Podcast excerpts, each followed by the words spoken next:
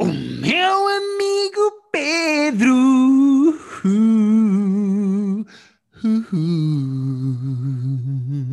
És tu. Ah, sou eu. Ah, obrigado, Guilherme. Como é que tu estás hoje? Olha, estou muito bem, sendo que eu esta semana estou com uma sensação, vê lá se sentes igual a mim ou não. É sobriedade. Uh, sim, há uma grande diferença desta semana para a anterior. É que eu já estou mais habituado aos antihistamínicos que estou a tomar e, portanto, já não me sinto embriagado, este, esteja ou não. Ok. Uh, mas eu, esta semana, o que eu sinto é que uh, estamos numa semana de antecipação. Porquê? Porque hoje é quinta-feira e hoje hum. sai não só o Snyder Cut do Justice League, como um especial do Nate Bargatze. Amanhã, sexta-feira, sai o Falcon and the Winter Soldier. Ou seja, eu sinto que para a semana vamos ter imensa coisa para falar, mas esta está meio morno. Ah, não, eu tenho duas coisas eh, de que quero falar. Eu tenho três coisas. Uh, sendo que. Sendo que uma, uma dessas três, calhar, é o, é o, final do Woody Allen, que eu não estava a pôr nas minhas, mas. Sim, sim, sim. Temos aqui o final do documentário okay. do Woody Allen para falar. Mas, uh, só por como falámos do primeiro e do segundo episódio, e assim fechávamos. Uh, o tema aqui no nosso podcast. Mas sinto esta semana meio. Ah, eu estou eu tô a gostar muito de uma coisa que estou a ver, portanto. Ok, mas não, viste, por exemplo, tô... viste o Hell's não... Kitchen do Lubomir? Ah, uh, vi, e até podemos falar sobre isso se quiseres também. O que é que achaste? Uh, eu acho, acho a adaptação uh, muito boa portuguesa no sentido de não é barata, tipo, não é, não fizemos aquilo às três pancadas, o restaurante, uhum. tipo, os cenários incríveis claramente, provavelmente era a exigência da própria produção do formato. Mas original. já senti isso com o Shark Tank, não é? Já, já se senti isso com, quando o Shark mas, Tank mas, foi adaptado, em termos de verdade. produção e de qualidade, estava igual. Mas o, o Shark Tank é o, é o cenário, aquele cenário é uma sala, vai, é uma sala com umas cadeiras, a sala tem que ter um aspecto específico, mas aqui tens um restaurante com uma cozinha toda XPTO, com, com aquela sala de apoio que okay. eles têm depois. Atenção, eu não vi, fica aqui o disclaimer, eu não vi ah, ainda o Hell's Kitchen. Ah, okay, eu não vi, eu não vi, okay. eu não vi.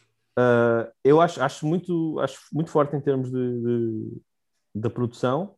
Pá, eu, eu, eu, acho que nunca fui a um restaurante do Lubomir. Eu não, tenho, não, não sei dizer se ele é bom chefe ou mau chefe. Ele é fantástico em televisão. Gosto ou não da personalidade.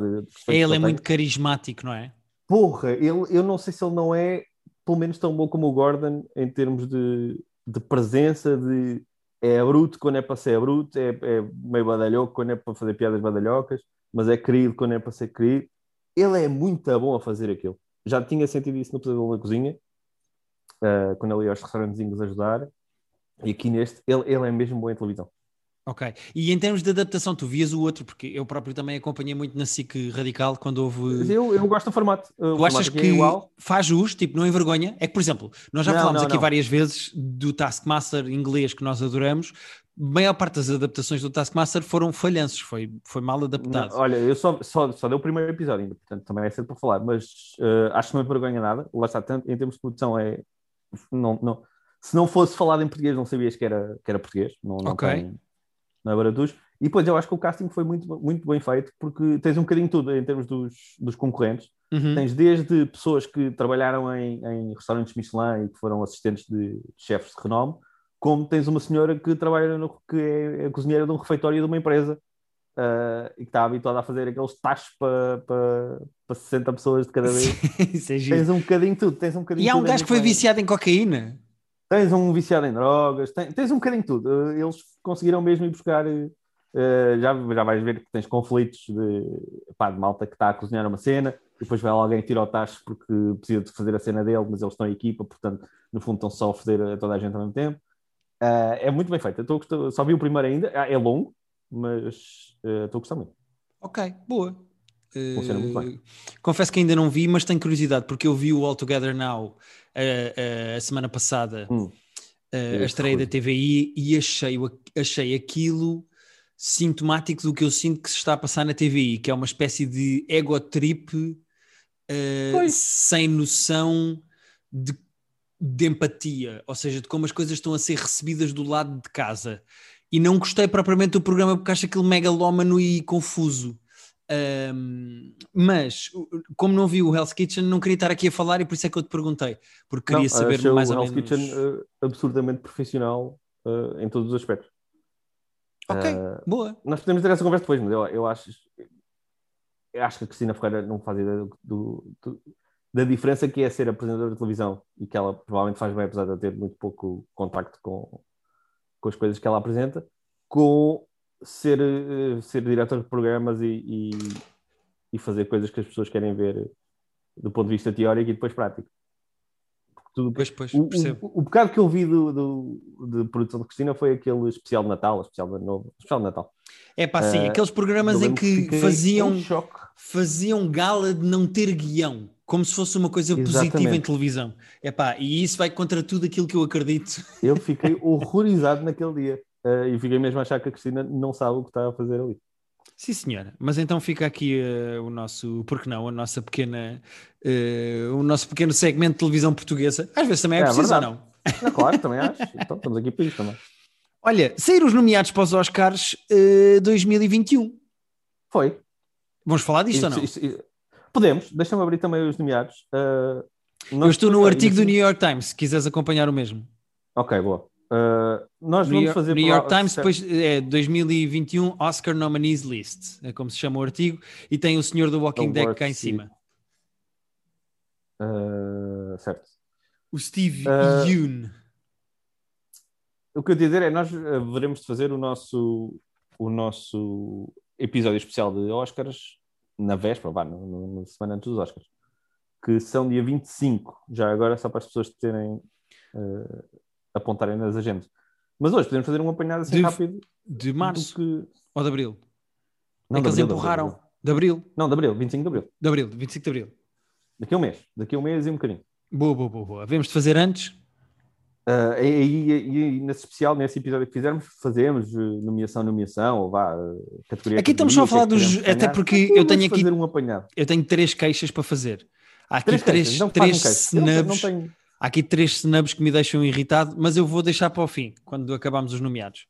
Uh, de melhor filme temos o The Father, Judas and the Black Messiah, Mank, Minari, Nomadland, Promising Young Woman, Sound of Metal e Trial of the Chicago Seven. Uhum. Uh, sendo que mais à frente vou falar do Nomadland porque já vi entretanto e já tenho aqui o Minari no computador para ver que ainda não vi. Também tenho, também quero muito ver o Minari em breve e ainda não vi o Trial of the Chicago 7, mas quero, até porque o Sacha Baron Cohen e o próprio uh, Aaron Sorkin estão nomeados também, e portanto uh, eu quero ver o filme por todos os motivos e mais alguns, mas estou lançado para este ano ter visto mais filmes do que uh, nos últimos Oscars, dos nomeados. Não, não estava à espera de. Já vi imensos. ah, no, no, dia em que são anunciados, normalmente tu vês depois, não é? Sim, sim, sim. É. Já vi vários só no dia em que são, nomeados, são anunciados. É, sim, ouvi vários, mas, mas quero, eu por acaso, ah, eu tenho interesse em. Quer dizer, o da Father eu vou confessar, o da Father eu não, ainda não percebi o que é. Uh, é a Olivia Colman tenho... a ser filha do Anthony Hopkins. Pois, é? Uh, mas é, é, Ah, não, é, é, contemporâneo, ou pelo menos é. Não é? Eu, o da Father eu achei que era. Ah, época. pensavas que não, era do, no passado. Pensei que era na, na história. Uh, não, mas já percebi que é sobre o, o Anthony Hopkins ter demência, portanto vai ser pesado. É a choradeira, estou mesmo a ver. Uh, mas sim, estou curioso com tudo. Eu quero muito ver o Sound of Metal, que é de, está na Amazon e que tem o Riz Ahmed nomeado também. E o Minari estou há semanas para ver e pretendo ver em breve. Melhor realizador, temos o Lee Isaac Chung pelo Minari, a Emerald Fennell pelo Promising Young Woman, o David Fincher pelo Mank, Chloe Zhao pelo Nomadland e o Thomas Winterberg pelo Another Round. Ah, nem, nem, tinha reparado que o Another Round tinha sido nomeado. Eu só ouvi coisas maravilhosas deste Another Round, que é o filme O que é o Another Round? Acho que é o, é o filme dinamarquês com, com, com o Mikkelsen. Acho que chama-se Druk. Uh, é sobre álcool. Uh, e eu só ouvi dizer coisas extraordinárias deste filme. Pessoas têm visto no Twitter. Uh, e eu quero muito ver este filme. Eu, provavelmente ele está nomeado para o melhor filme estrangeiro também, porque o filme é, se não me engano, dinamarquês. Sim, senhor. Aqui está nomeado o realizador, portanto. Yeah, mas não tinha reparado que, que ele era o outro nomeado, porque eu vi que havia as duas mulheres uh, pela primeira vez na história, e depois estava o Fincher e o, e o Dominari, e não tinha reparado quem era o outro.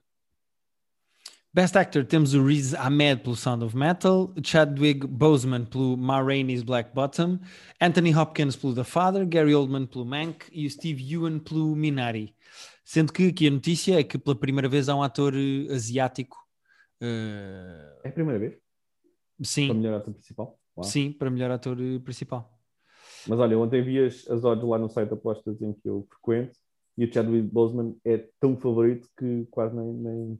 Mas lá está, eu não um gosto choque. desta onda dos Oscars de serem dados às pessoas que morreram. Pois é, se não merecerem, não. Eu não vi ainda o Marraine's Black Bottom para fazer juízos desses, mas facto eu percebo que as pessoas vão por aí, mas não devia ser. Ah, pois. morreu, ganhou.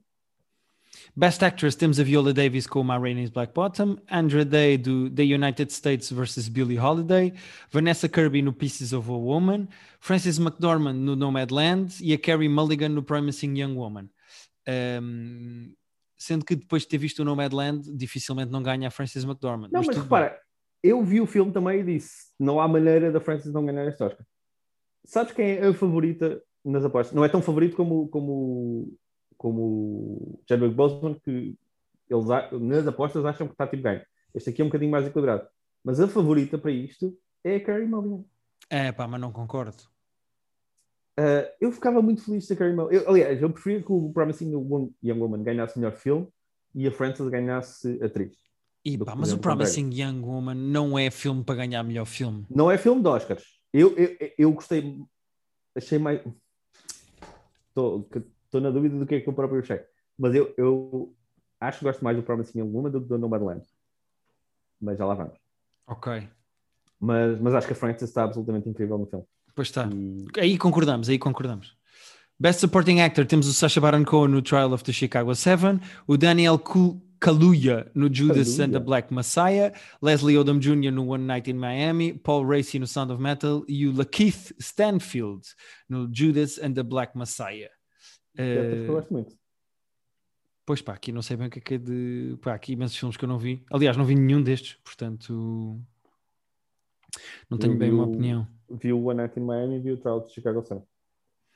Best Supporting Actress temos a Maria Bakalova no Borat Subsequent Movie Film, Glenn Close no Hillbilly Elegy, Olivia Colman no The Father, Amanda Seyfried no Mank e o Yu Jung Yoon no Minari. Uh, sendo que eu não percebo bem a nomeação da Amanda Siegfried aqui, mas. Pois, também, confesso que também não. Uh, e sem ter visto três dos, dos cinco, só tendo visto dois, eu estou muito a torcer pela Maria Bakalova no Borat. Epá, era é lindo se ela ganhasse. E tinha que ir é, receber é, em personagem, digo já. Também acho. Uh, mas é um papel tão estranho. Mas ela está ela tá absurdamente bem no filme. quero muito que ela ganhe com o Borat. Melhor guião original temos Judas and the Black Messiah, o Minari, Promising Young Woman, Sound of Metal e Trial of Chicago 7. Este está mais ou menos entregue ao Aaron Sorkin, não é? Ele tem, ganhou o Globo de Ouro. Ah, oh, tens o Promising Young Woman aqui. Não, mas aqui não é tanto os filmes que nós gostamos, eh, é mais tipo eh, em termos de apostas. O que é que dizem as casas uh, de apostas? Por acaso não me lembro, não me lembro o que é que estava com. É só porque com... o Aaron Sorkin ganhou o Globo de Ouro e é o Aaron Sorkin, ganhou? portanto. Eu nunca sei quem é ganhou o quê. Não, os Globos de Ouro, eu disse semana passada, passaram ao lado. Aliás, tanto que nós fizemos aqui a lista dos nomeados, eu, do, dos vencedores, e eu nem, nem registrei quem ganhou o quê. lembro que, que, a Francis não tinha ganho, como chegou, mas deixa eu ver se eu consigo abrir aqui o site da apostas muito rápido. Para... Quando fazes mas isso, eu não sei se eles vão ter. Eu não sei Guiões. se eles vão ter as, vão ter as categorias todas depois. Adapted Screenplay, temos o Borat Subsequent Movie Film. Pois não tem. Só Porquê que é adaptado o Borat ser. O, o Borat é Porque é adaptado é, como? É da personagem do primeiro filme. Então, mas é uma sequela, o guião continua a ser original porque é adaptado. Uh, não, eu acho que quando é sequelas conta sempre como tendo tido origem no primeiro filme. What? É. Sendo que é assim, uh, de, tu, tu mandaste o tweet que eu já tinha feito o retweet. Uh, esta é a segunda sequela a ser nomeada para guião, portanto não é uma coisa que acontece muitas vezes. Sendo que o primeiro foi o Godfather. Pá, é espetacular ou não? Essa, eu adoro. Essa seta é espetacular. O Mas, Padrinho e o Borat são os únicos franchises que têm nomeações de Oscars no primeiro filme e no segundo. Para guião, para melhor guião. Para melhor uh, guião, exato.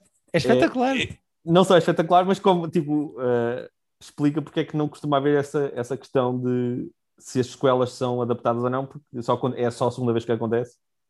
E, e então, pronto, eu acho que eles contam sempre como adaptado. Ok. Uh, animated feature, temos o Onward, o Over the Moon, a Sheep, the, a Shaun the Sheep Movie Farmageddon, Soul e o Wolf Walkers. Se não ganhar o Soul, eu vou achar isto. Ah, o Over the Moon e o Wolf Walkers eu nem sei o que são. Uh, tenho sempre curiosidade para ver os outros filmes de animação que não são os, os da Disney e da Pixar, mas epá, uh, espero bem ganhe o Soul e que não, não inventa. Sim, senhor. E o resto das categorias? Não interessa muito estarmos aqui a, a dissecar. Não, uh, voltamos cá no... no, no Exatamente, vamos para... fazer um preview dos Oscars como costumamos fazer, portanto voltaremos cá. Só dizer duas coisas. O Mank é o filme com mais nomeações este ano, o que é? prova aquela teoria, tem 10 nomeações, prova aquela teoria que eu estou sempre a dizer, que é Hollywood é completamente apaixonada por si própria. O ah, artista, ah, o La La Land, o Mank, se há um filme uh, em Hollywood sobre Hollywood já o filme do Tarantino também. Pá, os gajos adoram-se. Tipo, Sim. são completamente Sim, egocêntricos. Alguns destes são de facto muito bons filmes, outros são mais ou menos, na melhor das hipóteses. Eu acho o artista mais ou menos, uh, acho este Mank razoável, mas também não acho um filme épico. Uh, o do Tarantino, por exemplo, acho um filmaço, o do ano passado, o Hollywood. Hollywood como é que chama? Era Hollywood Land? Não? Como é que chamava o filme do Tarantino? Não. Uh... Boa, boa questão, como é que se chama? O Hollywood Land era, era, era, tinha a ver com o Super-Homem. Uh, ok. Nós parecemos dois avós a fazer isto. Pá, pois é. E nós não estamos bem em condições de fazer isto, não é? Não, nós queremos ter podcast sobre cultura pop e depois não sabemos o nome dos filmes do Tarantino, não sei o que é que estamos aqui a fazer. Para lá isto, corta lá a gravação, vamos acabar com este podcast. Mas mal não fazemos nada. É... Acabou. Bom, vamos avançar. Mas tenho mais três coisas para dizer. Mas eu agora vou querer saber o nome do filme Tarantino. Sabes o que é, que é? A Susana Romana e outras pessoas que nos ouvem estão aos berros a dizer o, no Ah, não, Susana Romana é certinho, que ela ouve-nos e está aos berros agora a dizer o filme. É Hollywood. Uh... Não, calma lá, estou a chegar lá. Uh, Once Upon a Time in Hollywood. Once Upon a Time in Hollywood, exatamente. Peço pedimos desculpa a toda a gente que, a quem enervámos profundamente com este momento. Sim, não nos lembrávamos do nome e assim vocês também participam, nós é que não ouvimos. Nós só queríamos ouvir, ouvir-vos a, ouvir a gritar. Eu queria só dizer que acho um escândalo absoluto pois, e mais que, uma que é prova. Falta? O que é que fez falta na tua vida? O First Cow. O First Cow é dos melhores filmes do ano passado e eu li vários artigos que não conseguem explicar porque é que o filme não foi nomeado. Uh, não faz sentido absolutamente nenhum. Foi considerado por várias publicações e vários críticos como o melhor filme. Uh, uh, eu vou dizer recente. Pá, não faz sentido nenhum como é que o First Cow não está nomeado, nem sequer para guião original. Acho o maior snub deste o ano. O filme é americano? E acho americano? ridículo. Ou... O filme é americano ou seria estrangeiro? É americano, acho. Ok. Agora, não, não, não. deixar na dúvida. Não, mas se fosse falado em finlandês, sabíamos perfeitamente que era estrangeiro. Eu é que não vi o filme, portanto não sei. Uh, é assim, pode ter sido essa explicação que eu dou sem saber absolutamente nada é americano. sobre o caso. É americano, é americano. Que é, que é o meu modus operandi, é dar explicações de coisas que eu não, não sei o contexto. Deve, ter, deve ser um filme tão independente que muita gente dos, dos votantes não viu Epá, é da A24 e, e, teve imenso. Pois, ganhou prémios, foi nomeado para, para, para, para, merdas. Não consigo perceber. A única explicação que eu encontro e que nem é sequer uma justificação oficial é o filme está acreditado como sendo 2019, mas ah. tecnicamente uh, o filme é considerado também 2020. Portanto, é assim, para os Oscars, uh, conta o filme tem que ter sido lançado até ao último dia do ano uh, do ano anterior, portanto, nos cinemas dos Estados Unidos. Portanto, se o filme saiu nos cinemas dos Estados Unidos em 2019, ele já Não. devia ter sido. O release date nos Estados Unidos do First Cow é 10 de julho de 2020. Ah, então devia contar para este, sem dúvida nenhuma. É de longe, de longe, o maior snub este ano. Eu não percebo como é que o First Cow não está nomeado. Falei aqui do filme, adorei o filme. A minha nova explicação, e, e já estou a mudar de, não, é só que é assim. Isto são as mesmas pessoas que deram um Oscar ao Green Book de melhor filme. Ah, não, Portanto, claro. Eu, estamos só aqui a comprovar como a academia é incompetente. Não estamos, a, não estamos surpreendidos. A única coisa que eu não percebo é como é que a academia, que já teve coragem de dar um Oscar de melhor guião ao Get Out, que é um filme de terror, não teve coragem este ano de nomear o Relic, que é um filme de terror que eu também já falei aqui É verdade que é um filme de terror, mas é um filme de terror sobre demência, sobre envelhecer. Eu falei aqui do querias, filme. Tu querias dar o Oscar, acho... tu querias nomear o, o, o, Relic para. Eu não vi o Relic, estou mesmo. É para guião, para guião, para guião. Acho que devia ter sido nomeado para guião. Nossa, sério? Sim. Uh... Em, em, em, em vez de quem? Epá, não sei, tirem de lá um qualquer, uh, tirem de lá um dos piores, não sei. Acho que o filme devia ter sido nomeado, até porque isso ajudaria a dar atração ao filme e importância ao filme, e merecia, porque o Relic uh, merecia. Ok, não estava a esperar disto. Uh, eu lembro que tu gostaste do filme, ouvi-te falar com, com carinho do filme, mas não achei que tivesse achado. É que é aquela cena de ah, como é de terror, não queremos, sabes? Tipo, ah, como é de terror. Ah, pá, mas é que também são só, são só cinco. Pá, certo. Mas e... o que é que está aqui a fazer o Judas and the Black Messiah? Uh... Não vimos, nem, nem, olha, nem não, não vi, não vi. Estou a odiar sem saber. Não, e até, e até nem sabemos sobre o que é que é. O que é que está aqui o Sound of Metal a fazer? O que é que está aqui o, o Minari a... eu também já ouvi dizer, dizer, também já. Uh, mas pronto, gostava que o Relic tivesse tido uma nomeação para o melhor guião, infelizmente não tem. Mas tudo bem. Olha, Guilherme, ocorre-me agora que nós vamos ter cerca de um mês para ver muita coisa, porque temos algumas coisas adiantadas que já vimos, mas eu tenho muitos filmes para ver aqui que não vi. Sim, sim, ainda faltam imensos. Yeah. Pronto, fica aqui o nosso pequeno segmento só porque os nomeados dos Oscars saíram este, esta mas semana. Falta-te mais um ainda. Não tinhas três bifes. Ah, mas aí era mais de lançar a discussão. O I'm Thinking of Ending Things, a adaptação ah, do Kaufman. Uh, pois, Poderia não, não estar uh, nomeado para melhor Oscar de adaptação, de guião, ma, uh, guião adaptado, tu... mas tudo bem. Aí também não faço fim capé. Tu gostaste muito, eu, eu não gostei tanto. Eu não gostei muito, eu gostei da experiência. Eu não, eu, eu não, vou, não vou defender o filme, eh, até porque o filme foi maçudo de acompanhar, porque era preciso ter muitas referências, tive que ir parando o filme para saber do que é que se estava a falar e etc. Mas poderia perfeitamente ter sido nomeado, acho eu. Ok. Uh, não me chocava. Ah. Pronto, então vamos Pedro, adiantar com isto? Vamos embora. Tenho três coisas para falar, uh, são todas QB rápido, vá. Mas pronto. Ok. Vamos começar pelo Woody Allen, só porque. É assim, eu espero que tu tenhas coisas para dizer com o Woody Allen, porque eu sinto que não tenho muito mais a acrescentar, além do que nós já dissemos em relação ao episódio 1 e 2, que foi que nós falámos aqui. Pois, uh, há, há, coisas que se mantêm, na minha opinião, em relação aos outros dois episódios e que acho que são uma e constante. Há coisas que, inclusivamente, pioram. Sim, Uh, tipo, ficam mais graves, ficam mais agudos ainda a parcialidade. Como, por exemplo, de... é, é, isso, o, documentário é enviesado de uma maneira, eu acho que vai ficando cada vez mais evidente e doentia. É isso, é isso. Uh, é. Quase uh, injusto, sabes? há ali uma data de coisas que o documentário faz que eu acho que passam ali uma barreira de isto já não é sobre uma acusação. O último episódio, especialmente, dá um salto Sim, é lógico é para é? o Me Too e de ataque a celebridades que trabalhavam com o Woody Allen e que defenderam o Woody Allen. Há ali uma. Epá, é muito injusto. Uh, por exemplo, o que fizeram a Diane Keaton de pôr imagens de atores a falar do Woody Allen em galas. Uhum. Uh, repara, para quem não é a Dylan, nem é o Woody Allen, e acompanhou esta distância como uh, eh, 99,9% da humanidade, o que tu tens é um caso de justiça e um resultado na justiça. Uhum. Portanto, não, não me parece estranho que celebridades americanas que tenham acompanhado o caso nas notícias e, e no sistema judicial defenda o Woody Allen depois dele ser ilibado de um crime. Pois. A maneira como o documentário ataca essas pessoas e as expõe no documentário, quase como está aqui um chorrilho, está aqui um, um, wall of shame de todas as celebridades sim, que falaram sim. do Woody Vejam Allen depois disto. Que... Epá, é meio, é meio agressivo, sabes? Hum... Sim, e acrescenta pouco ao caso em si, não é?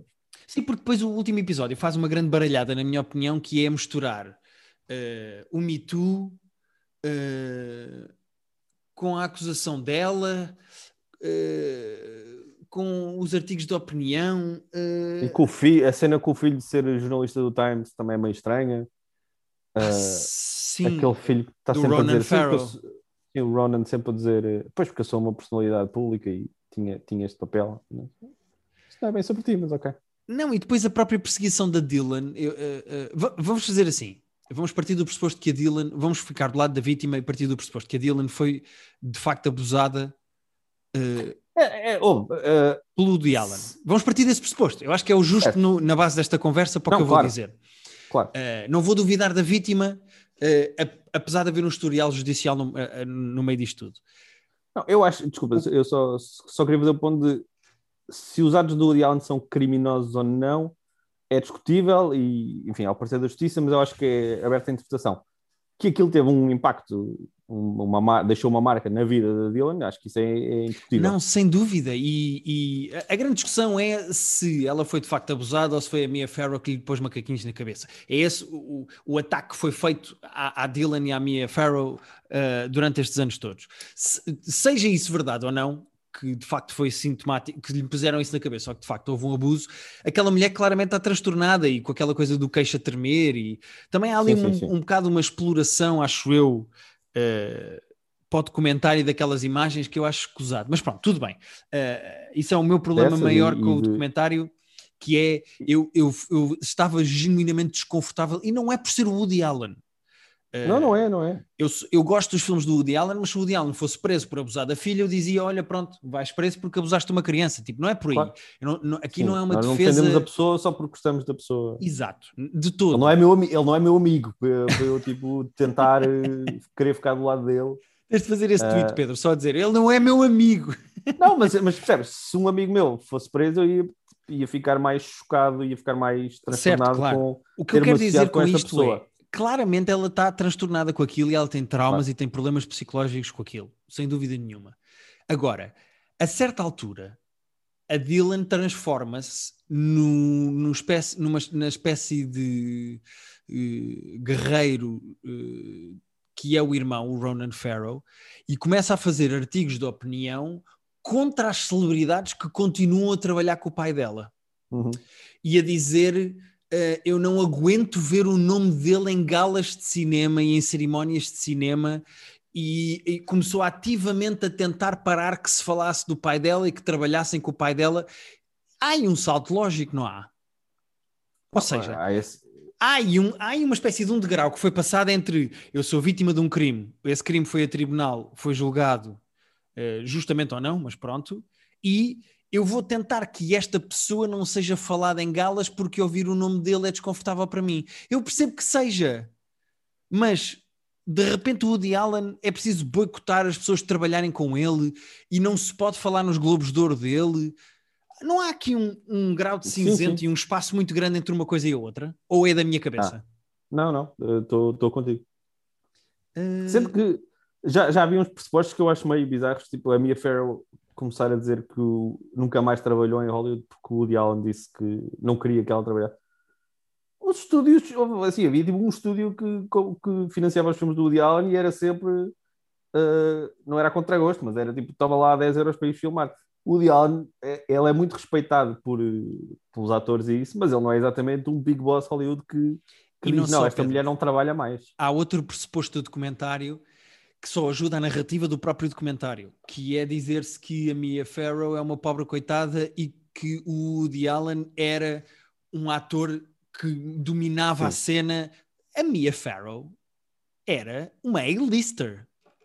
Uh, era conhecida, eles não podem continuar no documentário, não podem passar episódios a dizer uh, uh, ele tinha o poder, ele era influente, ele era conhecido, ele tinha contactos. Porra, a Mia Farrow também. A Mia Farrow é uma estrela de Hollywood. Imagina uma senhora que trabalha a lavar escadas uh, e cuja filha é abusada pelo marido. Essa é que não tem poder. A Mia Farrow viu-se fazer de coitada em relação ao Woody Allen. Epá, ela tinha capacidades, dinheiro, influência e uma janela mediática grande o suficiente para se defender na mesma moeda. Eu não acho justo colocar-se, ela colocar-se nesse papel de coitadinha, como se fosse tipo uh, uh, a empregada do hotel uhum. que foi violada pelo Diala num hotel, estás a ver? Tipo, não, não é essa luta desigual, mas, mas o documentário é tão enviesado que, que torna tudo desconfortável. Uh, normalmente, quando tu vês documentários de crimes nas, nas plataformas,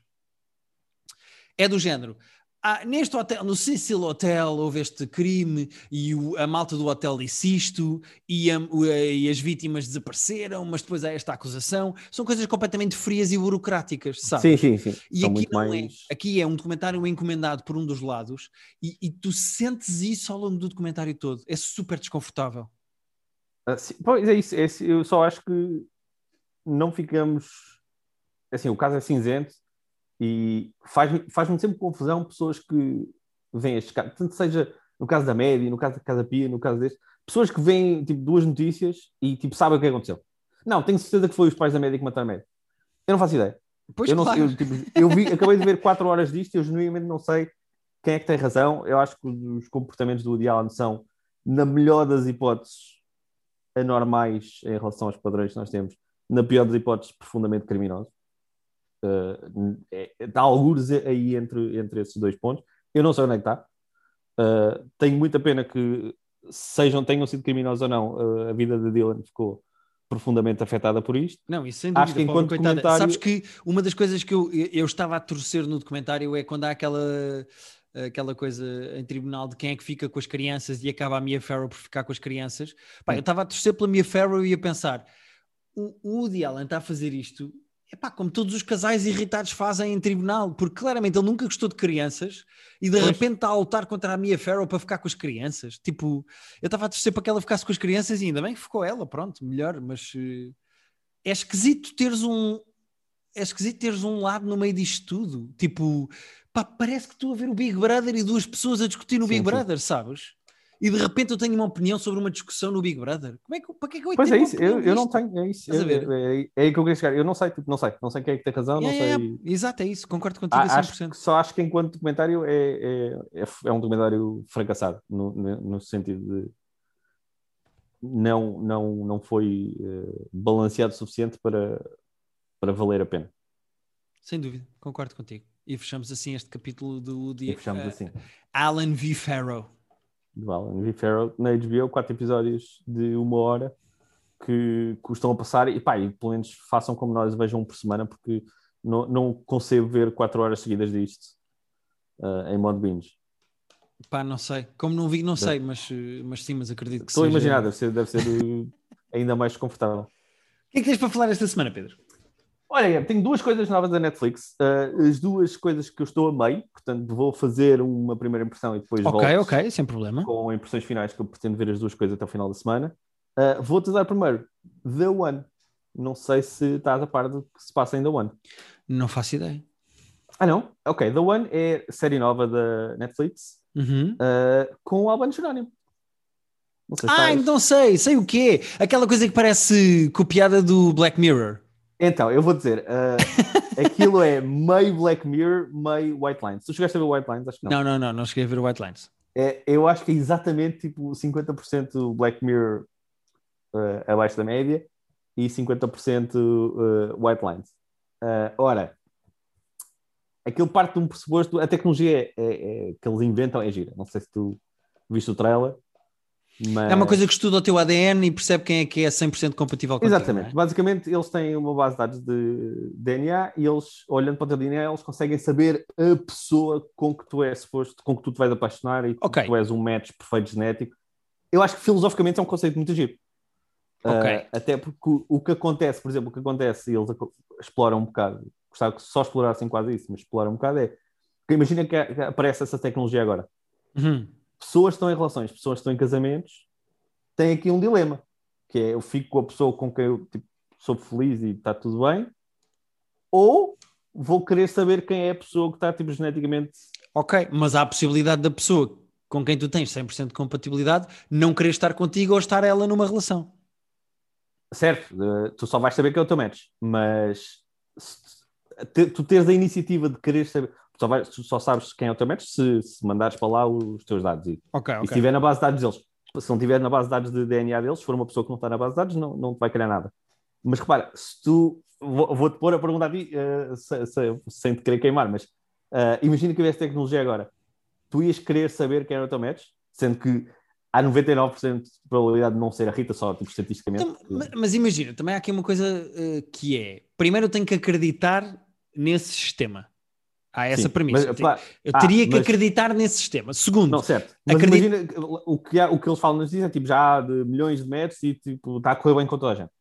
Ah, ok. Então é comprovado que corre bem é com é todos. E... Okay, okay, Olha, okay. vou dar um exemplo, não, não é exatamente, mas vamos supor que é tipo uma vacina que tem 99% de, de eficácia e que não, não há. Ok.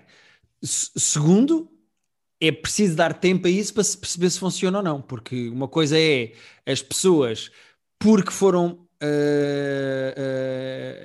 uh, postas em par por causa disso funcionarem bem certo. no início, mas, mas, não quer dizer que 10 anos depois. Preciso, não, pera, mas eu preciso que tu compres a premissa. A premissa funciona. É isso. depois disso, há Sim. a questão de eu sou muito feliz com a Rita, gosto do que a Rita faz por mim e gosto de, de, de gosto de estar com a Rita. Uhum. E há o outro lado de. Uh, o trabalho que seria aparecer-me aqui uma senhora do Vietnã com quem eu tenho 100% pois. de ADN e eu ter que ir para o Vietnã à procura da mulher porque ela é Bom. a mulher ideal para mim. Uh, também há essa premissa, também há esse e, lado. Portanto... isso é o lado white lines de tem, tem, tens, tens Espanha, tens Portugal e tens Barcelona e tens uh, pá, muitas personagens em muitos sítios e aquilo perde-se um bocado nos acompanhamentos da gente. Ok. Uh, mas portanto, é o lado white lines. eu digo-te que, obviamente que isto é um, isto é um hipotético, mas... Isto é um hipotético, sim. Eu estando bem como estou, acho que não teria necessidade nenhuma de fazer isso. Uh... eu só, eu, Até porque eu... eu... não ia mudar a minha vida para o Vietnã porque me apareceu lá uma senhora do Vietnã e eu ter que ir conhecê-la e depois levar uma nega. Tipo, pá, imagina, tipo. Uh... Não, não, não ias levar uma... Se ela também tivesse feito match, em princípio não vais levar uma nega. Em princípio, vocês, como acontece lá com um, vão começar a falar por Zoom ou caralho. E, não, mas imagina que a senhora do, do Vietnã faz o teste e calho eu. E ela vem para cá e me quer conhecer. Eu vou lhe dizer: Não, estou com a Rita, estou bem, adeus, até à próxima. E não, e, não, e não vai ficar a coçar a tua cabeça saberes que aquela é a pessoa feita para ti para sempre? Então, mas imagina, eu estou bem com a Rita. Eu sei, eu sei. Não, mas, mas... é que nem é uma questão, imagina, mesmo num dia que eu discuta muito com a Rita ou que esteja numa fase pior não, claro. com a Rita, tipo, uh, se, se eu escolhi estar com a Rita, é porque não, eu quero. E, eu, e, são esses dilemas que eu acho que são fixe. É, é, é a, escolha individual de quem quer ficar com aquela pessoa uhum. versus quase um predestinamento de essa pessoa foi feita para mim. Pois uh, o meu grande problema é isso, é eu não acredito bem nessa coisa do predestinado e não sei o quê. Uh... Uh, mas eu, eu acho esse lado filosófico com infinito potencial. Sim, até porque que... há aqui outra questão, que é ah, ah, tu vais tendo pessoas diferentes ao longo da tua vida porque tu vais sendo pessoas diferentes. Eu não sou a mesma pessoa é, que era claro. no meu último relacionamento. Portanto. Uh, ainda bem, porque eras um estafeiro. Não, e, e, ainda sou. No próximo relacionamento vou estar um bocadinho melhor. Mas uh, eu acho que tu vais evoluindo, vais crescendo e vais sendo pessoas diferentes e, portanto, vais estando com pessoas diferentes ao longo da tua vida. Não, isso, isso uh, dou-te completamente. Portanto, eu também não acredito bem que todas as relações são para sempre porque as pessoas vão mudando muito. A Rita que eu amo hoje em dia, com quem eu estou, e o, o Guilherme que ama a Rita agora, eu não sei se vai ser a mesma pessoa daqui a 20 anos. Portanto, é completamente diferente. Eu vou ser outra coisa. Uh, é-me complicado acreditar que, partindo mesmo do pressuposto que esse teste de ADN daria à pessoa que é 100% ideal para mim, que isso vai ser uma coisa para sempre, porque essa pessoa vai mudar, essa pessoa vai ser. O que é que faz com que, porque o ADN é 100% com, compatível, ela seja a pessoa indicada para mim? Uh, não se explica o suficiente, mas estava até, até há um, um, caso que enfim, só se fala muito, muito por alto de uma pessoa que deu match, mas que a pessoa que deu match, uh, imagina o teu match, uh, morreu há pouco tempo, tipo, teve uma doença e acabou por morrer antes de tu o conhecer o DNA ainda estava na, na base de dados, ah, mas tu okay, nunca vais okay, chegar okay. a conhecer essa pessoa. Nunca, mas isso também é, é, é soul crushing, saberes que é azar, a é pessoa é que estava. Tipo, havia uma pessoa para ti, mas é morreu. yeah, tipo, pedimos desculpa, já, tipo, já E não é possível pessoa... tipo, ser, imagina, um bebê, teres que esperar que essa pessoa cresça. não, não se pôs isso em cima da mesa ainda. Mas Acho é, porque se é uma questão de ADN, pode ser Sim, um bebê. Uh, não, mas por acaso a questão de idade é assim, é, eles falam logo no início de, imagina, pessoas que foram heteros a vida toda e de repente, oi, espera aí que afinal o meu match é uma pessoa do mesmo okay, sexo que eu. Isso é giro, isso é giro. Isso é giro. Isso é giro. Sabes o que é que eu uh, sinto, Pedro? Idades, Sabes o que é que eu sinto? Não, não tinha... Que toda esta conversa filosófica e metafísica sobre este tema é melhor do que a série. Então, mas era aí que eu queria chegar, porque uh, é assim, eu vi o trailer da série e achei, isto vai ser uh, mau, isto vai ser mau Black Mirror e com uh, 8 horas em vez de uma. Ok. O bom, do, o bom do Black Mirror, quando não é tão bom, é que é curto. Ok. Uh, isto são 8 horas. E eu achei que isto vai ser muito fraco. Uh, não é bom, mas não é tão fraco como eu já. Ok. É razoável. Eu, eu, porque é assim, quando está quando tá a pôr estas questões filosóficas interessantes, eu acho fixe, porque é fixe pensar. Uh, pá, tens lá um casal específico que uh, não vou spoiler, mas que aborda-se muito estas questões de o que é que eles querem, se eles querem de facto conhecer a outra pessoa, se faz sentido okay. mexer na relação que eles têm. Uh, depois há toda uma parte de crime e de intriga corporativa e de assassinato e de polícia que interessa-me pouco, porque já vi mil vezes e já vi mil vezes mais bem feito do que aqui. Ok. Mas acho que a parte filosófica é, super interessante, porque de facto fiquei a pensar mesmo uh, tipo, nas possibilidades e, no, e o que é que faria sentido, o que é que valeria a pena se, se isto, aquilo. Uh, acho que tem ideias mudadoras e tem o Alban Jerónimo. Uh, e tem outro ator português porque eles falam que o Alban Jerónimo tem um irmão que também é português e eles enquanto falam português e dizem caralho mais que uma vez. Uh, que é quem? Ah, é o Miguel Amorim, diz aqui. É, deve ser. É o irmão dele, uh, que até está a ganhar protagonismo agora. Eles não são principais principais, mas. Pois é, o Mateus Silva, e, que é o Alban Jerónimo, e depois há o Exato. Fábio Silva, que é o Miguel Amorim. Exato, exatamente. Uh, portanto, Netflix, 8 episódios de 45 minutos. Eu estou a meio, eu vi exatamente o quarto ontem à noite. Uh, para a semana espero voltar com os outros quatro vistos para, para dar um verdito final da série. Acho que okay. tem coisas interessantes. Não é brilhante, uh, a parte criminosa caga um bocado, mas, mas tem, coisa, tem ideias interessantes. Sim, senhora. Olha, um, eu vi o Nomadland, que era um filme que eu andava a prometer que ia ver ainda não Boa. Boa, porque e... quero-te ouvir a falar sobre isso. Lembro-me de tu teres falado do filme aqui no podcast, mas graças a Deus não me lembro de muito do que tu disseste e parti para o filme meio. Uh... Sim, uh, tela branca. Tela branca, quase branca, na verdade, porque eu lembro-me de uma coisa que tu disseste e que é de facto uma coisa interessante de se saber durante o filme é que uh, maior parte, se não quase todos, se não todos, há um ator pronto, que tu reconheces a cara dele e sabes que é um ator. Mas a maior parte das pessoas, fora esse ator que aparecem, todas as pessoas são de facto pessoas reais e dão o próprio nome, etc, etc. E hum, o que dá ao filme uma grande vibe de documentário, o que é engraçado. Uh, o filme parece é muito autêntico, não é?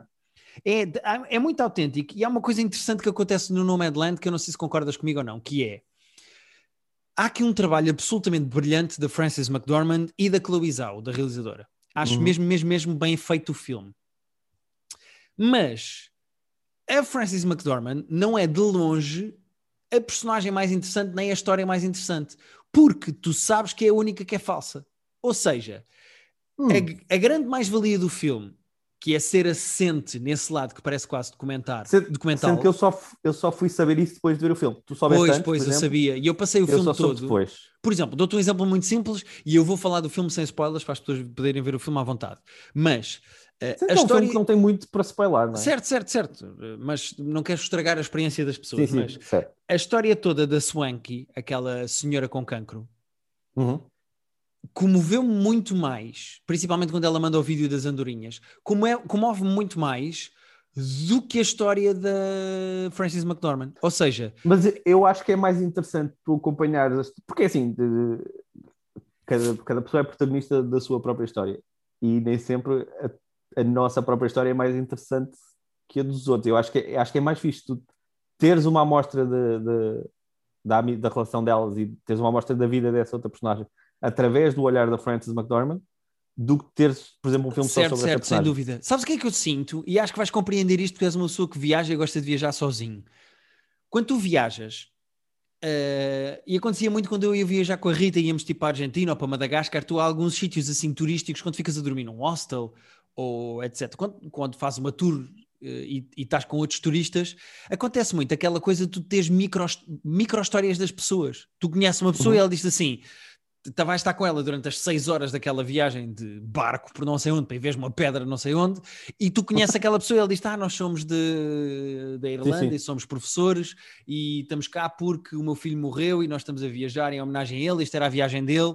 E essa história comove-te, mas é uma micro-história, é, um, é uma. Uhum. É uma coisa era, com... isso era das minhas partes preferidas de podemos jogar póquer em, em, em Praga. É que eu às vezes passava tipo 3 horas a jogar carta e tipo, falava com. Pá, e aparecia um turista do Japão e falar, estávamos ali meia hora, não só a jogar cartas, como tipo a falar de futebol e de política e de religião e de, de coisas que ele viu. Uhum. E depois essa pessoa desaparece da minha vida e eu nunca mais Pá, isso, Vejo. E é giro, porque este filme, o Nomadland, parece assim. Uh, exatamente porque a, a, a, Frances McDormand é nómada, no sentido em que não está parada nunca no mesmo sítio, nem consegue. Sim. Gosto muito da cena em que ela vai dormir para a carrinha e não consegue dormir na cama. Uhum. Uh, tu tens assim uma espécie de uma amálgama de mini histórias de toda a gente. É. E, e é uma espécie como... de, speed dating, de speed dating de histórias de vida. Uh, e eu acho que isso é muito complicado de fazer com profundidade dramática. Comover-te com uma história dessas sim, sim. é muito complicado porque é uma coisa muito literalmente passageira em todos pois, os sentidos da palavra. tens pouco tempo para te apegar emocionalmente. Exato, e eu acho que a Chloe Zhao e a Frances McDormand são absolutamente brilhantes em fazer com que isso seja sempre o filme é ao mesmo tempo muito lento, é estático e é quase uh, aquela vibe do documentário também vem do facto de tu veres paisagens e, e veres o Grand Canyon e não sei o quê, mas ao mesmo tempo é uma coisa que está sempre em movimento e tu estás sempre a trocar. É como se as pessoas, os nómadas fossem todos uma personagem e tu vais conhecendo bocadinhos de várias. Tu não consegues saber explicar, não? Estás, estás, estás. E eu acho muito giro como tu estás, conheces um nómada aqui, ou conheces uma das pessoas com quem ela se dá aqui, e depois daqui a 45 minutos eh, encontram-se do outro lado e, e, cada um está a seguir os seus caminhos e vão. E há uma sensação de pertença muito grande, não é? De repente, tipo, sim, sim, olha sim. para isto, tipo, é aquele, mas eu só te conheci durante ah, meia hora, é. o que é que está a acontecer? Que é uma coisa que acontece muito quando tu vais de férias, acho eu. Tipo, cruzas uhum. com uma pessoa e ele diz: Como é que se chama? Ah, sou o Tom, estou cá de férias. Ah, boa. Depois dás uma volta e quando cruzas outra vez com o Tom noutra rua e não estás à espera, tipo, ei, é o Tom! Pá, e tu não conheces o Tom de lado nenhum. O Tom pode ter bebés mortos na garagem, tu não sabes. exato, exato. Um, mas vai, vai do que... festival também, não é?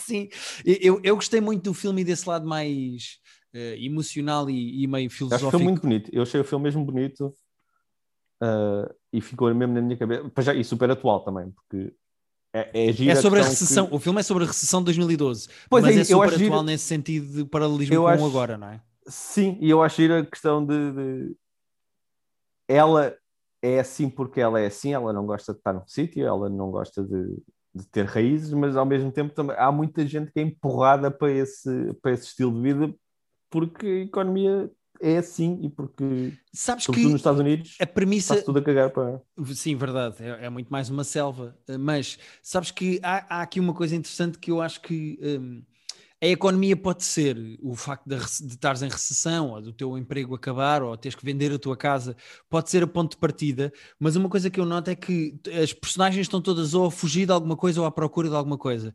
E a uhum. frase final do filme que aparece, que é uh, Dedicated to the ones who had departed, é espetacular porque funciona em português e inglês, que é da, dedicada a todos os que partiram. Que Sim, é, nos vários sentidos, não é? Em todos os sentidos, e é giro porque o filme acaba por ser. Eu estava a pensar, este filme é sobre o quê? Uh, e eu estava a pensar, é sobre o luto? Não é bem, porque estas pessoas têm cada um o seu tipo de luto, mas o filme não, não é sobre o luto. É sobre um sentimento que se calhar não é uma palavra, mas que tu sentes. sentes não, sentes eu, eu, tenho uma teoria, eu tenho uma teoria, porque eu depois pensei, este filme será sobre solidão? Também não acho. Uh, porque solidão estas pessoas é estão eu sozinhas, mas não. Solidão. Eu acho, que este, eu acho que este filme é sobre valor. Uh, okay. E é sobre valor no sentido de o que é que tu vales como pessoa? As tuas histórias, a tua casa, uh, é a tua bondade, é o que tu fazes por outra pessoa, é o que tu dás de ti às outras pessoas, é o que é que vale uma vida. Eu acho que é mais, o filme é mais sobre isso, é sobre o valor da humanidade. Uh, e eu acho que ou seja, isto é tipo a sétima camada do Mil Folhas, atenção, mas eu acho sim, que o sim, filme sim. acaba por transmitir isso de uma forma muito bonita, acho eu. Eu, eu acho que é mesmo tipo, a Chloe estou muito curioso para ver mais coisas dela, porque era muito fácil este filme ser lamechas no, no, no mau sentido, uhum. e nunca é, é tudo feito com, lá está, com um tom uh, é perfeito, é, é, é difícil Sim. manter estas bolas no ar ao mesmo tempo e eu acho que funciona muito bem. Exato. E só para terminar, queria só fazer aqui um. Eu, eu, eu gosto de ver muito trivia e a maneira como os filmes foram feitos e queria só dar aqui o meu uh, props, uh, como se dizia nos anos 2000 no CC, mas queria uhum. mandar aqui os meus props à Frances McDormand porque ela durante seis meses incorporou completamente o estilo de vida dos nómadas, vivia na carrinha, Não, ela, dormia ela na tá carrinha. Pá, e há uma coisa que eu acho que é brilhante, que é as personagens com quem ela se cruza são de facto nómadas e sabem que estão no filme, ninguém está a ser enganado. Mas sim, não é o Borat isto. Isto não é o Borat, mas uh, ela cruzava-se com pessoas que não sabiam que ela era uma estrela de Hollywood. E há uma uhum. cena no filme em que ela está a partilhar a história do marido dela que morreu com outra personagem, e essa outra personagem conta, conta genuinamente a história do filho dele que morreu. E quando a cena acaba, ele vai ter com ela e diz: Olha, se tu alguma vez precisaste falar do teu marido, diz-me porque pá, nós estamos aqui para te ouvir e né, sempre quiseres conversar. E ela diz: Ah, não, não, não, mas o meu marido não existe, isso é uma personagem. O, o meu marido está a filmar com, com o Brad Pitt neste momento. Sim, ou seja, é engraçado porque ela estava tão dentro dentro daquela mentalidade e a dormir na carrinha e, e, e, e no meio daqueles nómadas, a viver aquele estilo de vida dos nómadas, que os próprios nómadas que contracenavam com ela achavam que ela também era pá, uma sim, pessoa sim. real e, era uma, e foi um é, choque é, para eles saber que ela era uma atriz de Hollywood, tipo, nomeada aos Oscars, estás a ver? E isso é engraçado. Já, é muito engraçado. Eu, não, não, não, eu sabia que ela tinha vivido com eles, não, não sabia desse pormenor de, dessas histórias que enganavam os próprios, os próprios nómadas. Pá, eu já acho a Frances McDormand uma atriz fenomenal há muito tempo. Acho que ela está perfeita neste filme. Yeah. E Há uma história engraçada. ela dormia Mulligan na carrinha. É a favorita. É pá, hum. não, eu estou a torcer pela Frances McDormand. Eu estou a torcer pela Frances. Mas uh, ela estava mesmo a dormir na carrinha e pá, e ao fim de cinco meses ela estava tipo esgotada.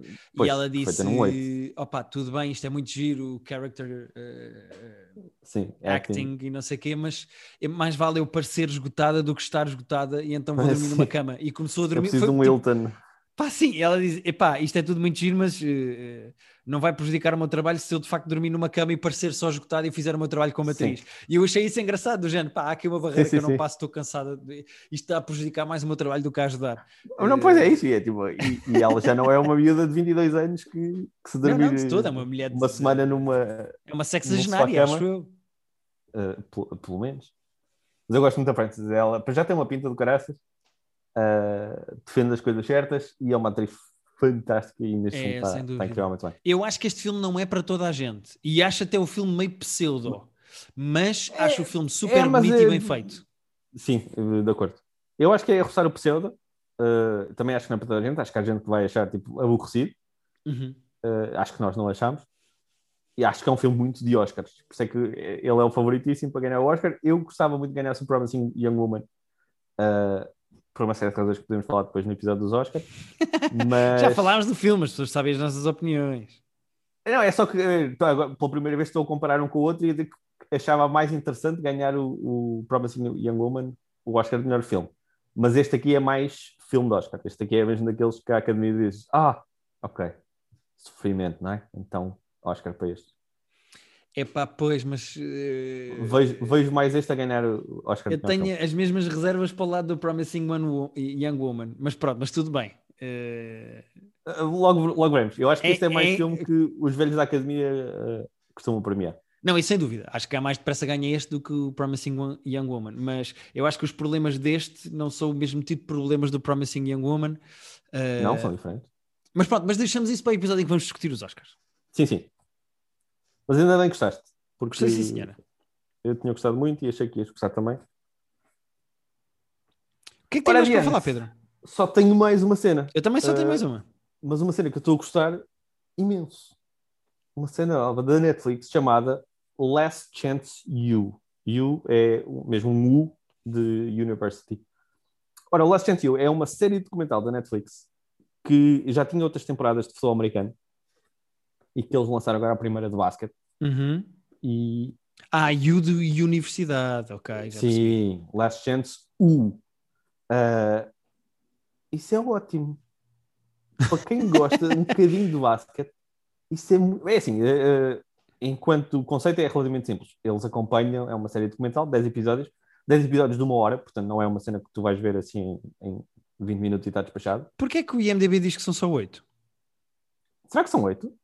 Ah, bom, é possível que sejam. Eu estou a meio ainda, tal como, tal como o The One, eu achei que eram 10. Ok. Uh, oh Pedro, acho que são 8. Estás aí enganadito. É possível, é.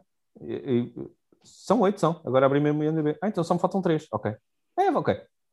Uh, bom, resumindo, aquilo acompanha, aquilo é simples no conceito em que acompanha a temporada uh, de uma equipa de basquete universitário sendo que é uma universidade, daquela, um community college, portanto não é uma daquelas faculdades que tem as instalações XPTO e que tem os treinadores de topo de gama, Não, é uma community college que, que vive okay. um bocado a rasca de guita. Uh, mas a equipa de basquete deles é realmente boa, até porque eles têm uma data de miúdos problemáticos que têm imenso talento. Por exemplo, havia um puto que no liceu chegou a ser uh, listado pela ESPN como o 13 melhor jogador do liceu tipo, dos Estados Unidos. Ok. E era suposto ser tipo um miúdo que ia para a universidade para depois ir para a NBA. Ele foi para uma universidade de topo, uh, como outros miúdos cheios de talento. Começou a ter problemas lá, meteu-se nas drogas, foi suspenso, foi expulso. E depois disseram: olha, o treinador desta, desta community college é um, é um gajo uh, rijo, mas, que, mas justo, e que pode ser o, pode ser o caminho para tu voltares a, a jogar. Yeah. E ele vai para lá, e é a primeira época dele na equipa. Uh, o fixe do documentário é que são, são dá tempo suficiente para tu e, uma equipa de basquete é bom porque não, são, não é demasiada gente. Imagino que nisso funciona melhor do que no futebol americano. Uh, tu ficas a conhecer muito bem toda a gente, todos os jogadores, que não são muitos, uh, a equipa técnica, são 15, treinador, que é um 15 jogadores. Exato. Mais, mais o treinador principal, mais o treinador adjunto, mais uma outra pessoa uh, que orbita os miúdos. Mas é muito fixe, dá para conhecer muito bem. Então, repara, eu estou no quinto episódio e estou emocionalmente apegadíssimo a toda a gente. Quando alguém faz merda, eu fico, fico genuinamente nervoso. Tipo, quando, alguém, quando o treinador está a dar uma bronca a alguém e um dos putos responde mal, porque são putos e, e, e enfim, não tem mais cabeça, eu fico tipo genuinamente nervoso. Ah, oh, não, não diga disso que agora vai dar merda. Uh, e eu não sei como é que vai acabar a season, mas ou vou ficar muito triste ou vou ficar muito contente porque estou mesmo emocionalmente apegado a esta gente já. É muito bem feito a maneira como eles acompanham não só os jogos, não só os treinos, mas a vida pessoal dos miúdos, a vida pessoal do treinador. Uh, acho que para quem, para quem gosta de basquete vai adorar isto. Uh, acho que quem gosta de esporte e competição e até só storytelling no geral, isto é mesmo muito bem feito. Boa. E está com uma excelente nota disto. no IMDB, está com 8.6, portanto... Até, até, acho pouco, falta aí 1.4, porque... Olha os exageros de Pedro Silva. Então eu quando gosto, gosto muito. E gosto muito disto. Olha, por então, falar em pessoas que quando gostam, ah, gostam muito, uh, essa é toda a premissa hum. da comédia de Rose Matafeo, que é uma comediante Olha, que... O nova... segue que tu fizeste aqui, meu amigo. Porque é literalmente a premissa da comédia dela e do espetáculo dela. Desculpa, uh, lembra-me só como é que chama, porque eu ouvi, mas Rose não Matafeo que é okay. uma ex-concorrente do Taskmaster que nós vimos, e acho que tu esse ah. ainda viste, que é da Nova Zelândia e tem muita graça. Eu nunca eu tinha visto stand-up dela. E Vou o ano passado. Enquanto... Sim, sim, uh, vai vender a cara que vais reconhecer de certeza. Em 2020 saiu na HBO Max o espetáculo dela, que se chama Horn Dog. Um, pronto, ela é da Nova Zelândia, mas está a viver uh, no Reino Unido e foi inclusivamente, Pedro fica já a saber, uh, Edinburgh Comedy Award winner em 2018.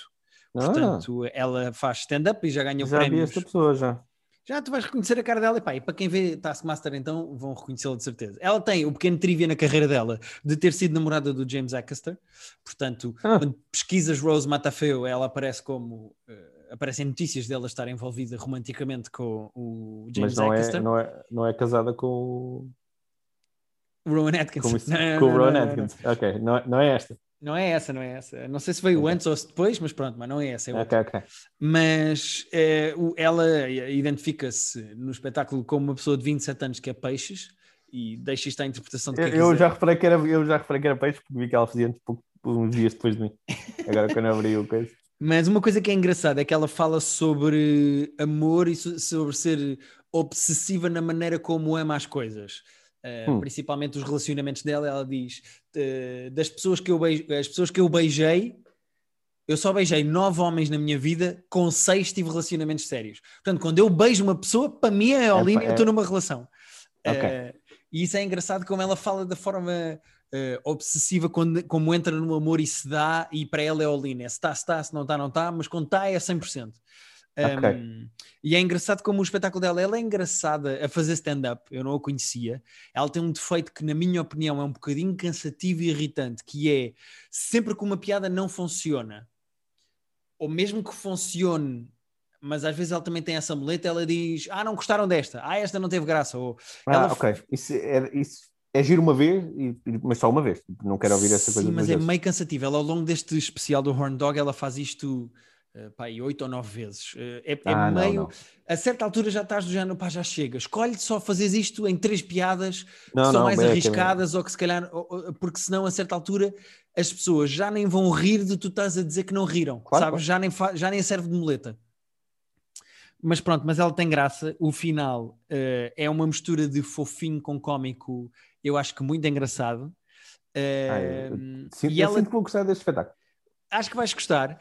Ela lembra-me muito, eu estava a ver o espetáculo e, uh, e não só pela comédia nem pela escrita da Susana Romana, mas por ser amigo dela, eu acho uhum. que a Rose Matafeo faz-me lembrar imensa Susana Romana. Não neste lado emocional, porque, pronto, não quero fazer esse comparativo com a vida da Susana, uh, até porque a Susana agora está feliz no seu casamento e com um puto que come muito e que tem um ar muito bem disposto, mas um, ela, o tipo de humor, o tipo de graça, a delivery, a maneira como ela desconstrói as coisas na cabeça dela, eu, eu, não sei, de alguma maneira eu revi ali coisas com a Susana Romana, para quem acompanha o Macaquinhos no sótão nas manhãs da M80. Pronto, talvez por ser amigo da Susana tenha feito esse paralelismo, mas pronto. Uh, também não vejo o espetáculo à procura disso, foi só uma impressão que me deu para Sim. quem conhece a comédia dela. Mas fica aqui o meu conselho: o espetáculo não é brilhante acho que a certa, às vezes ela é demasiado palavrosa para chegar à punchline quando podia ser mais direta e isso okay. ajudava a comédia dela, mas acho o espetáculo engraçado e acho que ela tem imenso para onde explorar porque ela tem premissas muito engraçadas, uh, como por exemplo é mais fácil eu percebo as feministas porque é mais fácil queimar um sutiã do que lavá-lo, dá menos trabalho. ela tem algumas premissas muito engraçadas, uh, até mesmo de, do ponto de vista de é muito complicado nesta fase uh, ser uma mulher hetero. Porque eu gosto do inimigo, eu gosto de homens. É um bocado como aconselhar um restaurante a que já foste e já apanhaste food poisoning oito vezes. É de género. Não, não, mas é, vai, vais gostar, a sério, eu, eu, vais gostar. Ela tem premissas muito engraçadas, mas eu acho que às vezes ela anda muito à volta uh, e faz demasiado ad-lib quando o texto devia ser mais limpinho e mais direto. Mas okay. aqui fica a minha e sugestão tá... de stand-up. De, Onde é que está? HBO Max. Está na, tá na nossa HBO? É na Max. Uh, nós não temos a HBO Max cá. Nós temos um híbrido, nós temos o HBO Go, que é um híbrido, tem algumas coisas do Max e outras que não. Uh, portanto, ah, mas uh, chegaste a procurar na nossa? Ou, não, não, não, procurei na nossa. Espera, mas posso fazer isso? Posso não, fazer eu faço isso, isso já estou aqui. Uh, como é que ela chama? Desculpa, Rose? Rose Matafel. Uh, não, está-me a aparecer aqui coisas que não têm nada a ver. Não, não está na nossa, não. Pronto. Uh, eu fui pirata para arranjar, mas está. Pois, fizeste bem. Está na HBO, portanto, uh, na HBO Max, para quem tiver, é só pesquisar lá. E pronto, Pedro. Uh, Sim, senhora. Para a semana, nós temos muita coisa para falar. Como eu já disse, vamos ter o é, especial é, novo do Nate Bargatze, que nós gostamos. Então, olha, vamos, vamos ter. Vamos, o... vou vou-te vou -te dizer ponto a ponto. O especial do Ned Bragante eu vou-te certamente ter visto uh, para a semana que vem. Presumo que tu também. Também. Espero ver o Justice League e espero ver o, o Falcon and the Winter Soldier. Não, o Falcon and the Winter Soldier garantido, vamos ver para a semana. Eu não vou fazer promessas aqui em direto com o microfone de que vou consumir 4 horas de uma coisa que não me parece que vai ser especialmente boa. Okay. No caso do Snyder Cut. Okay? Eu até queria eu... ver o outro e agora é este. Ah, porque tu fazes a tua vida? Para, para ver, não é? Para estar a par, para... mas, mas tudo bem, mas tudo é, bem. Não, eu, eu, percebo, eu também eu, eu, quero, eu quero, até te vou dizer, quero mais falar sobre o Snyder Cut do que ver o Snyder Cut. Percebo, mas para isso tens que ver, Pedro. Nós não somos eu esse tipo de podcast. Eh, não, não somos, mas uh, até pode, eu se calhar estou a pôr a expectativa tão baixa, se calhar vai ser um bocado como o tal do The One. Eu do ano eu pus a expectativa tão baixa, acha que ia ser merdoso, que quando foi só mais ou menos, eu até estou a apreciar. E eu acho que estou a pôr a expectativa tão baixa neste Snyder Cut que se calhar até vai ser. Mas eu, eu acho quase insultuoso alguém fazer uma coisa de 4 horas tipo seguidas. Ok. Eu acho que tipo, se alguém faz um filme com mais do que com 3 horas e 1 minuto ou mais. Mas sabes o que é que é ridículo? Tenho, muito, tenho é muita a, certeza. A piada da Tina Fey e da Amy Poehler nos Globos de Ouro. Não, eu que sei, é... que já foi feita mil vezes e que eu já tinha feito também há 40 anos. Se fosse, consumimos... se fosse 4 episódios de uma hora, tu vias na boa. Como é um filme de 4 horas, mas não via que é longo. Mas, mas não via seguir. E não mas é não tens que ver o filme seguido. seguido. Podes ver duas horas pares, vais à tua Ah, vida e no dia a seguir vês as outras duas horas. Mas uma, olha, o Alan V. Farrell, o, o The One, que tem oito episódios, quando, quando as coisas são feitas para serem consumidas de hora em hora, eles têm um arco narrativo em que, yeah, final do episódio, as A menos que seja o, o clube na opto e aí é tudo à balda Pronto. e há episódios inteiros em que não houve arco narrativo de ninguém. Certo, eh, mas aí é- são coisas feitas à balda. Agora, eu, eu pá, não, não gosto de parar filmes a meio, eh, não é que nunca tenha feito, mas evito parar um filme e ver, tipo, amanhã vejo o resto. Uhum. mas, mas às 4 horas ah, acho, acho puxado para se pedir. Sendo que nós, já vimos tipo duas horas disto e não gostámos, e agora estão a dizer não, não gostaram, então vejam 4, pode ser que seja melhor. Estou com medo, é só isto que eu vou dizer. Ok, Tranquilo, sem problema. Uh, só relembrar antes de terminarmos este episódio que no nosso Patreon temos um maravilhoso uh, top 5 de nomeações uh, cómicas, barra estranhas, barra engraçadas uh, aos Oscars, da história dos Oscars, Da porque esta semana como já falámos aqui neste episódio, houve as nomeações aos Oscars 2021 e eh, nós resolvemos no nosso Patreon fazer um top 5 de- das nossas nomeações aos Oscars favoritas. Para a semana vai regressar o nosso Private Joke Film Club com um bom filme. Portanto, de 15 em 15 dias já sabem como é que nós fazemos. Um mau filme que pode dar a volta e ser engraçado, seguido de um bom filme. E vamos ver o Doctor Strange Love. Eu gosto de fazer esta Strange Love. pausa só para as pessoas acharem que é o da Marvel. Ah, Uh, vamos ver o Doctor Strange Love, o filme do Kubrick de 64 com o Peter Sellers. É uma comédia sobre a Uhum. Guerra Fria e nós vamos entrar diretamente na Guerra Fria nós vamos ver o filme. em cima de Vamos- uma bomba. Essa imagem está no filme. Tá, tá, tá. Vamos gravar um mini podcast que é o que nós fazemos a falar do filme. Temos umas categorias giras. Perguntamos quem é que podia ter, quem é, que papel é que podia ter sido feito pelo José Raposo, outras coisas giras. Pode, basta irem a patreon.com barra private joke e pagarem-nos 2 euros por mês, que eu acho que até é pouco. Eu acho Uh, que, assim, é assim. Como eu sou parte envolvida, eu acho que é pouco. Uh, tal como o documentário do, do Woody Allen, nós não somos imparciais. Ah, Uh, não, de tudo, de tudo. Nós somos a Mia Farrow desta situação e devíamos receber mil euros por mês. E se tiverem umas imagens de nós na Unicef a vacinar crianças, que não tem nada a ver com esta história, ponham também. Exatamente. Ponham também no meio. E Ah, pronto, é e isto, pronto. não é? Acabamos com semana, é? vacinação a crianças com polio. Exatamente. Que tem muito a ver com o caso, aliás. Faz, muito sentido que se tenha falado tanto disso. Exatamente. Ah, portanto, até para a semana, amiguinhos. Adeus.